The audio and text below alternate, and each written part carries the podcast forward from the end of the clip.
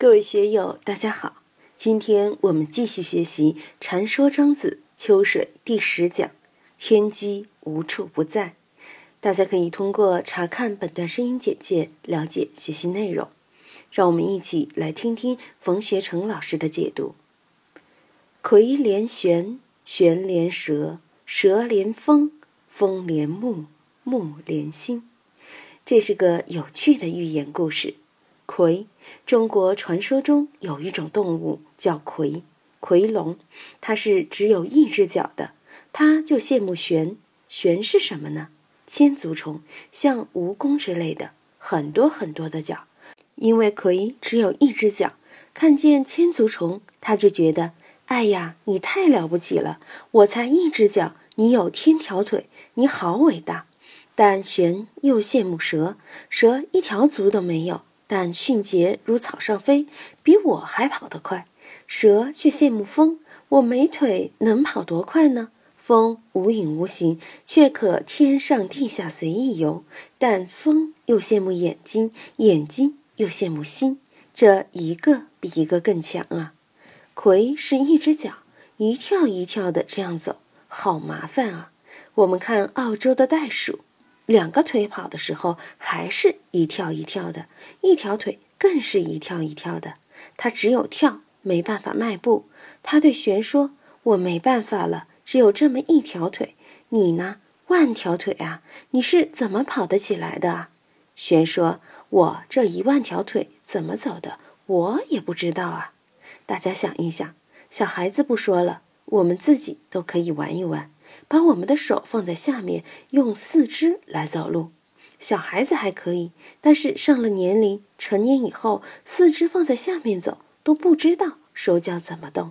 如果再给你叫叫口令，一二三四，你试试，真的叫手足无措。成年人作为四肢来运行，都觉得手忙脚乱。那么一千条腿，一万条腿，我们想一想。他怎么指挥的？想一想都觉得麻烦，所以玄就说：“你见过打喷嚏吧？人打喷嚏的话，打出来的液体大者如珠，小者如雾。为什么会有珠和雾的区分？谁也说不清楚。另外，喷出来的方位有的向上，有的向下。同样一个喷嚏，喷出来的东西前后左右上下，大大小小的。”天知道他怎么会成这个样。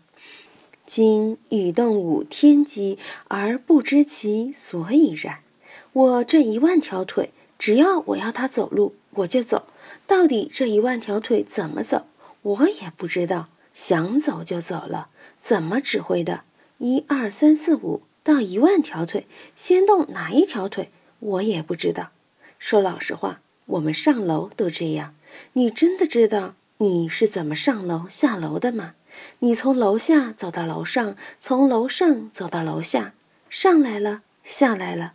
严格来说，你不知道怎么上楼下楼的，除非你走不动了，累得要命，那个时候你就知道你是怎么走上来的。你看爬峨眉山的时候，爬在前面的时候，身轻如风，一飘就上去了。走了十多公里以后，迈不动步子以后。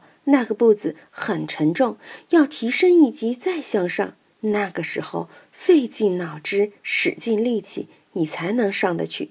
如果你把它转成是机器人，那你要计算了，这个楼梯有多高，你迈步要迈多少，第一条腿迈多少，身体倾斜多少度，发多少功，用多大的力，然后怎么左摆右摆。我们搞计算机的，好好计算一下，那个就很麻烦。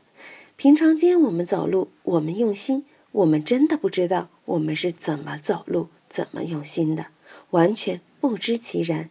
一百年也就过去了，所以我们一辈子真的不知其所以然。玄谓蛇曰：“吾以众足行而不及子之无足，何也？我一万条腿都跑不过你没有腿的，到底是怎么回事呢？”蛇曰。夫天机之所动，何可易也？吾安用足哉？蛇说：“我没有腿能走，也是天机发动。翻译来说，就是本能的活动，这个也是这么回事，的确是这样。何可易也？你怎么可以指挥它呢？你怎么可以限制它呢？怎么可以改变它呢？我自己要动的时候就动了，不用讲也能动，就是念头一动，前面有只老鼠，我要去追，于是乎就迅行如飞的去了。到底怎么的，我也不知道。蛇谓风曰：“与动物几斜而行，则有四也。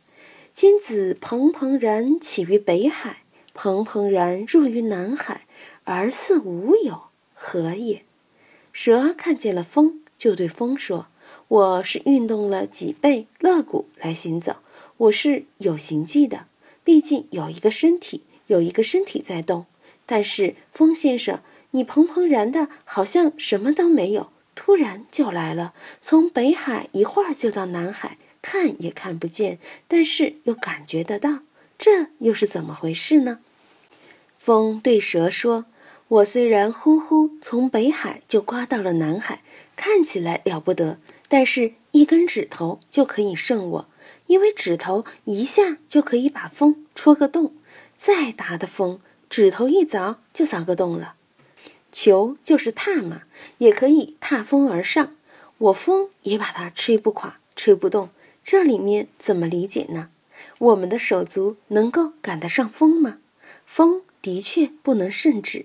也不能胜我们的脚，但风有风的力量，它可以折大木。台风来的时候，千年的树也可以连根拔起，万吨的海轮也可以把它抬到岸边去，再大的屋也可以把它吹翻。所以唯我能之，故以众小不胜为大胜也。所以不以胜过众小，才能算胜。我们平常工资一万块钱的，瞧不起挣一千块钱的；挣十万块钱的，瞧不起挣一万块钱的。当乡长的看不起办事员，当区长、市长的又看不起下面的，一级高一级。众小不胜为大胜，你真正跟小的比，算不了什么的。永远都有比自己更大的东西，永远都有比自己更厉害的东西。真正能够达到的为大圣者，能够一往无前、盖过一切的为圣人能治。只有圣人可以做得到。这个意思很明显，也不用多解释了。这里庄子省了一段，因为还有风连木，木连心，没有具体讲。我们可以引申一下。风可以呼呼地从北海吹到南海，又没有腿跑得那么快，又没有身体，又没有身形。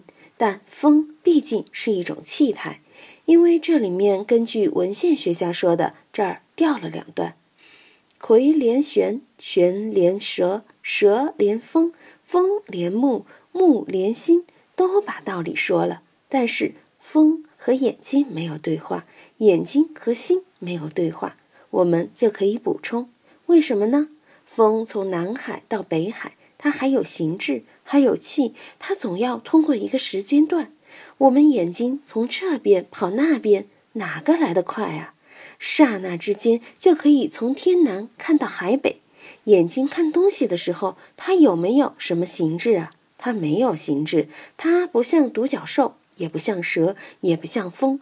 他有这样那样的东西腾云驾雾，眼睛又不腾云驾雾，脑袋一扬就可以天南地北尽收眼底，好像乾坤宇宙都可以尽收眼底。这个就是眼睛的厉害了。但眼睛又不如心，如果不动心，你眼睛能看吗？熟视无睹。我们经常有这种典故，有这种感觉，看了半天，看到什么不知道，熟视无睹。你没有用心，你要用心，你才能看得见。没有用心，你看不见。另外，心也不得了，那个念头一动，三千大千世界全部在心里面了。你看多了不得，无大不容，无细不入，过去未来都可以从容出入。心就这么了不起。对眼睛而言，近了你看不见。太远了，你也看不见，但是心就可以，分子、原子都可以把它看得见。为什么？分子、原子也是心计算出来的嘛？宇宙那么大，也是心念头把它装了嘛。所以，我们看风连木，木连心，我就把它补充一下，画蛇添足一番。禅说庄子秋水第十讲到这里就结束了。欢迎大家在评论中分享所思所得。我是万万，我在成都龙江书院为您读书。